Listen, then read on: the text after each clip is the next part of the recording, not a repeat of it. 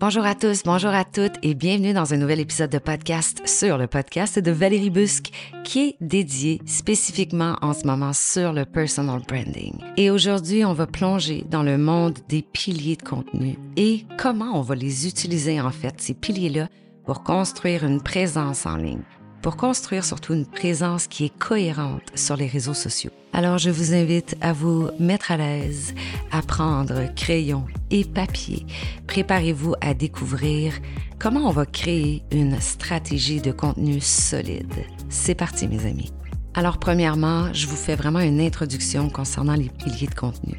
On va commencer par comprendre c'est quoi les piliers de contenu. Ce sont des thèmes qui vont définir votre marque personnelle. Finalement, en création de contenu, ben, les piliers de contenu deviennent un peu la fondation sur laquelle va reposer votre présence en ligne.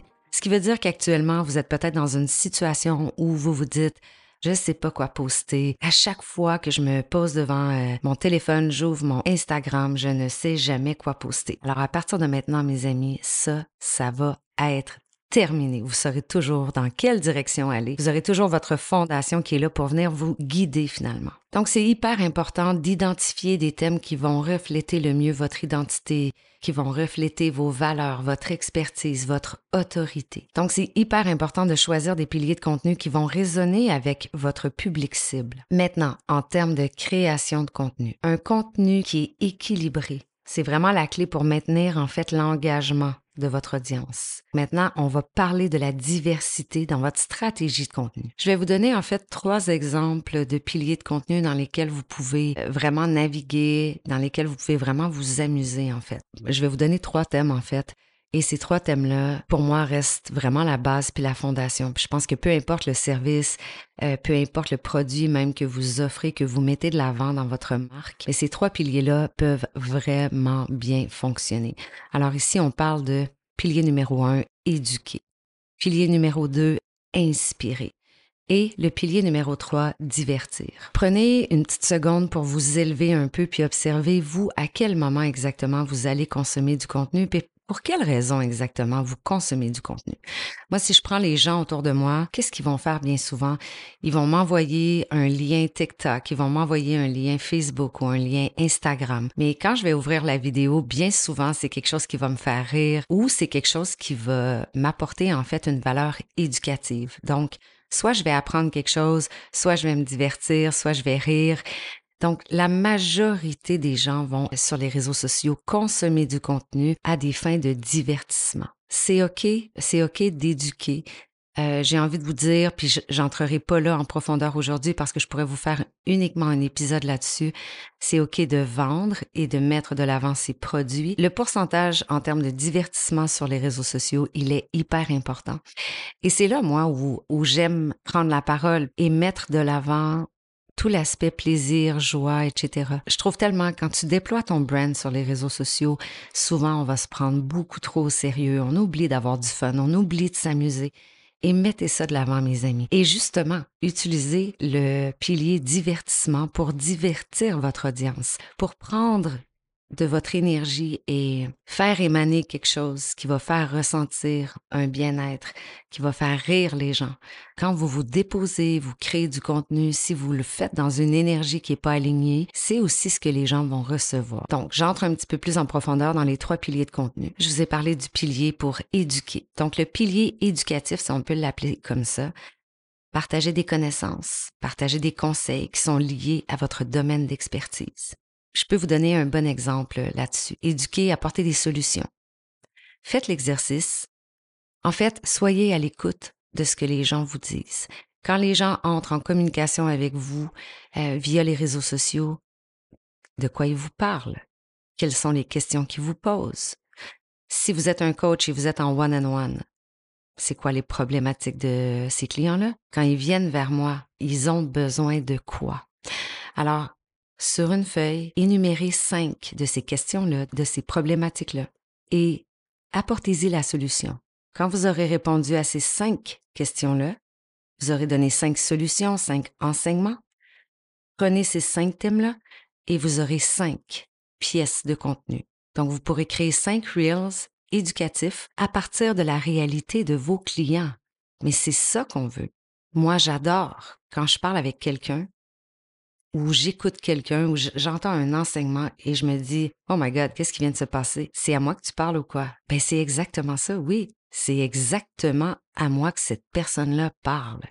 Ramenez votre création de contenu. En fait, connectez-le à votre quotidien. Qu'est-ce qui se passe dans mon quotidien avec mes clients, dans le one-on-one, dans le privé? De quoi ces gens-là, ils ont besoin? C'est la raison principale pourquoi on crée du contenu. Parfois, les gens ont de la difficulté à, à comprendre qu'est-ce que ça veut dire servir, qu'est-ce que ça veut dire apporter de la valeur? Mais c'est ça que ça veut dire apporter de la valeur. Donne-moi une raison qui va faire en sorte que je vais vouloir retourner consommer ton contenu. Ensuite, le pilier inspiration. Inspirez les gens autour de vous. Créez du contenu qui va motiver les gens, qui va inspirer votre audience, qui va inspirer votre communauté. Et il y a des tonnes et des tonnes et des tonnes d'exemples. Vous pouvez retourner dans votre histoire. Qu'est-ce que vous avez appris? Vous pouvez retourner et observer la dernière année. Qu'est-ce que vous avez fait? Est-ce que vous avez tapé dans votre courage? Parlez de ces expériences-là. Vous n'êtes pas sur les réseaux sociaux pour montrer aux autres que vous êtes meilleur ou que vous avez... Euh, non. Positionnez-vous en mode guide sur les réseaux sociaux. Et je pense que je vais faire aussi un épisode là-dessus. Parce que je trouve que trop souvent, et même de façon... Euh, et même de façon, j'ai envie de dire, euh, peut-être même inconscient, mais on est tellement programmé, puis on est tellement euh, influencé aussi par ce qu'il y a autour de nous. Et trop souvent, je trouve qu'on se positionne en tant que héros sur les réseaux sociaux. Quand t'es pas le, le héros, t'es pas le putain de héros de ton histoire, t'es le guide dans cette histoire-là. Et toi, ton travail, c'est d'éduquer, c'est d'inspirer et c'est de divertir ta communauté, ton audience, tes clients. Donc, inspirer, créer du contenu qui va motiver, qui va inspirer votre audience. Et arrêter de vous dire que votre histoire n'est pas intéressante, que votre histoire n'intéresse personne parce que ce n'est pas le cas. Bien souvent, quand on offre euh, un service, quand on propose un service, à qui on s'adresse? Bien souvent, on s'adresse à l'ancienne version de qui nous on a été. On s'adresse à quelqu'un qui est en train de vivre ce que nous, on a probablement vécu, mais que nous, on a achieve. On a, on a réglé finalement. Ensuite, le troisième pilier, divertir. Donc, je vous invite vraiment à ajouter une touche humoristique, une touche ludique, ne pas vous prendre au sérieux. Ajoutez ça à travers votre contenu et vous allez maintenir l'intérêt. Vous allez, les gens vont venir se connecter pour votre énergie. C'est la première chose que les gens disent quand ils me rencontrent. Que ce soit à, l'écrit ou que ce soit en personne, les gens me disent toujours, ah, j'aime ta vibe, j'aime ton énergie. Ouais, mais c'est ça je mets pas, si vous observez euh, mon contenu à moi, je mets pas de l'avant mes offres de service. Je mets de l'avant mon énergie. Je mets de l'avant le plaisir, le fun. Parce que c'est aussi à travers ça, moi, que je me nourris. C'est bien parce que c'est un bel exercice. Pour des fois, euh, je m'excuse, je veux pas être cru, mais tu sais, des fois, on a un bâton. On est coincé, là.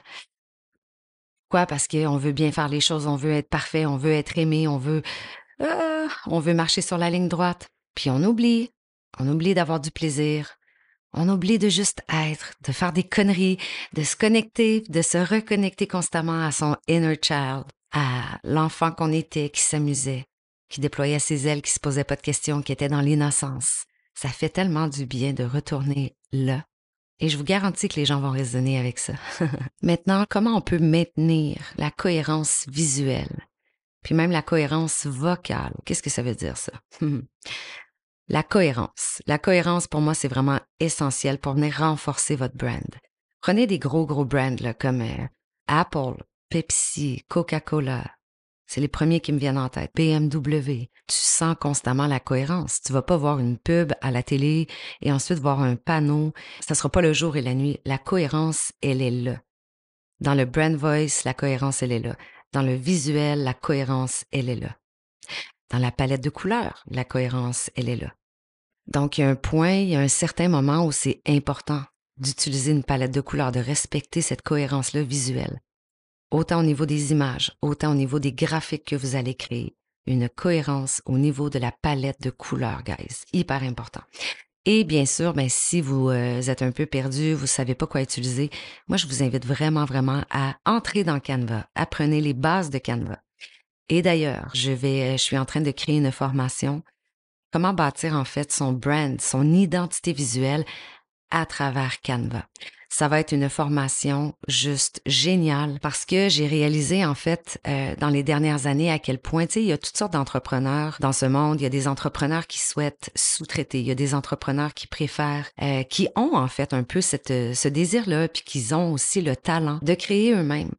Ils n'ont pas nécessairement les moyens d'investir plusieurs milliers de dollars avec un graphiste, euh, par exemple, pour créer, pour développer, etc. Mais en plus, c'est que c'est tellement facile aujourd'hui de devenir autonome en termes de création de contenu. Oubliez pas, guys, que à partir du moment où vous êtes un entrepreneur, et il n'y a pas de petits ou de grands entrepreneurs, vous êtes un entrepreneur, ça s'arrête là. En fait, ça ne s'arrête pas là. En fait, c'est le début pour moi. Dès que tu es un entrepreneur, c'est comme infinite possibilities. Yeah! C'est carrément ça, puis on l'oublie. Hein? Euh, j'ai eu tendance pendant plusieurs années aussi à oublier. On peut facilement tout le temps se mettre dans ce cadre-là et oublier à quel point on est libre. Mais mon point, c'est de vous dire qu'à partir du moment où tu es un entrepreneur, tu dois te mettre en tête, en fait, qu'il y a un chapeau de plus qui s'ajoute. C'est le chapeau du créateur de contenu. Et tu deviens un créateur de contenu. Donc, c'est important d'intégrer de, ça, en fait, dans ses tâches quotidiennes, tout ça. Et si vous avez euh, ce désir-là, il y a tellement d'outils en plus qui sont disponibles pour vous accompagner dans la création de votre brand. Donc, euh, c'est une des raisons pourquoi je suis en train de créer la formation. Il y a tellement de gens qui struggle avec ça. En fait, ils ont juste besoin d'un petit coup de pouce. Et moi, je sais que je peux apporter ce petit coup de pouce-là qui va faire en sorte que voici où tu mais là, tu réussissais pas à atteindre nécessairement la vision que tu voulais pour l'identité visuelle de ton brand.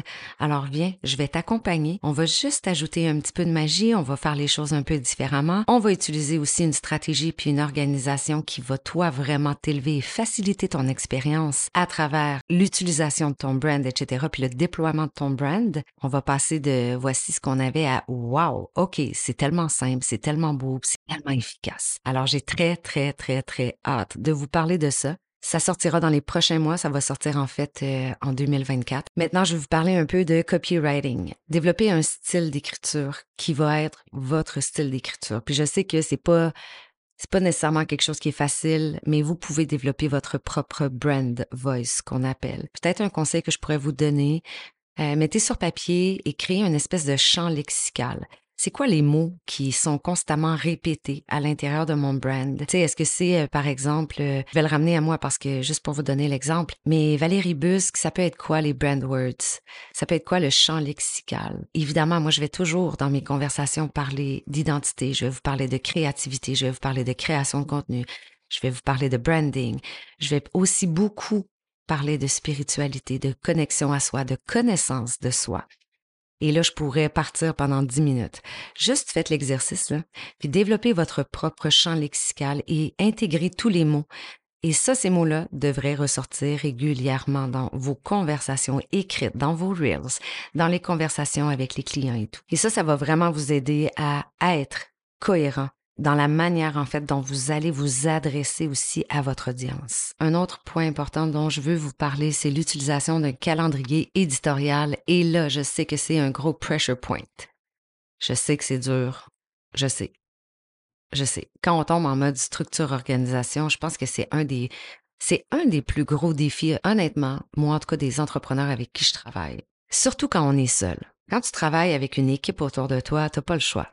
La question ne se pose même pas, en fait. Mais quand tu es solo, puis que tu travailles peut-être un peu à sous-traitance à gauche, à droite, c'est un défi. Mais un calendrier éditorial, c'est vraiment un outil hyper puissant pour planifier le contenu à l'avance, puis pour maintenir cette cohérence-là. Alors, je vous invite à planifier vos publications vraiment en fonction de vos piliers de contenu si ça peut vous aider, si ça peut vous donner vraiment une direction euh, pour commencer dans, le, dans la création de contenu, dans la planif, dans la publication, partez avec trois posts par semaine, déterminez entre trois et cinq piliers de contenu et utilisez trois piliers de contenu par semaine et roulez là-dessus. Répétez, répétez, répétez, répétez. Soyez flexible aussi, puis euh, même si vous vous imposez un cadre, trois posts par semaine, trois différents piliers de contenu, mais ajustez-le, ce calendrier-là, en fonction de ce qui se passe dans la réalité, en fonction des événements actuels, en fonction des tendances. Donc, observez ce qui va se passer dans le futur, créez votre calendrier éditorial, mais ramenez-vous aussi à votre day-to-day, à votre réalité, qu'est-ce qui se passe cette semaine, la semaine prochaine, dans un mois, dans deux mois, etc. Ah, j'ai tel événement. OK, ben parfait. Je vais commencer à parler de ce contenu-là, de cet événement-là, trois semaines, un mois à l'avance. OK, ici, là, ici, là. Ça va tellement venir simplifier votre expérience.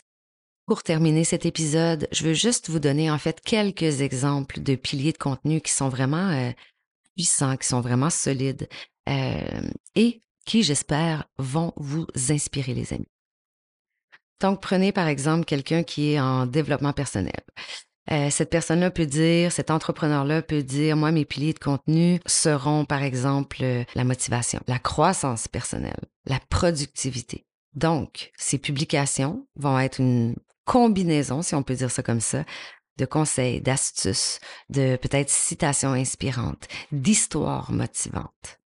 Maintenant, un autre exemple, un créateur de contenu qui crée du contenu comme plus lifestyle. Cette personne-là va créer du contenu à partir des piliers suivants. Les voyages, le bien-être, la mode. Donc son calendrier éditorial va être soigneusement planifié pour offrir vraiment une variété de contenus, mais en maintenant une esthétique visuelle cohérente. Donc, elle va pas constamment parler de voyage. Elle va naviguer entre le voyage, entre le bien-être, entre la mode, en s'assurant d'avoir un message storytelling qui est aligné, qui est cohérent et un visuel aussi qui est aligné et cohérent. Alors voilà mes chers amis, c'est ce qui met fin à l'épisode aujourd'hui sur les piliers de contenu. Merci d'avoir écouté l'épisode jusqu'au bout. J'espère que vous aurez reçu de la valeur. Si vous avez des questions, si vous souhaitez en fait entrer un petit peu plus en profondeur, n'hésitez pas. Vous pouvez m'envoyer un message en privé, soit sur Instagram ou sur Facebook. Valérie Busque, tout simplement. Ça va me faire plaisir. J'aime ça quand vous, euh, quand vous m'envoyez des messages. J'adore quand vous faites des screenshots, quand vous partagez en stories. Vous savez, c'est beaucoup de temps, c'est beaucoup d'investissement, c'est beaucoup d'amour aussi qu'on met euh, les créateurs de podcasts. Puis je parle pas juste pour moi. Tout le monde fait des podcasts pour apporter de la valeur, mais on n'est pas payé pour faire ça. On le fait de cœur. ça fait tellement plaisir. Fait que moi, mon salaire, c'est quelqu'un qui m'envoie un message puis qui me dit Wow, merci pour tes podcasts. Mon salaire, c'est quelqu'un qui va partager une story. Pourquoi? Parce que vous partagez la bonne nouvelle. Puis si ça vous a vous inspiré, ben clairement, ça peut inspirer, ça peut, ça peut aider d'autres entrepreneurs. Donc, n'hésitez pas à mettre un 5 étoiles sur le podcast. N'hésitez pas à partager avec des gens, avec d'autres entrepreneurs. Vous savez que ces gens-là vont résonner avec le contenu parce que plus il y a de gens qui euh, écoutent les podcasts, qui partagent, ben plus ça me motive moi à créer du contenu et à en faire plus. N'hésitez pas aussi à m'envoyer vos questions. Ça va m'inspirer à créer des épisodes à partir de ces questions-là. Donc voilà, prenez soin de vous, mes amis. J'espère que tout se passe bien et on se revoit la semaine prochaine pour un nouvel épisode. ciao, ciao!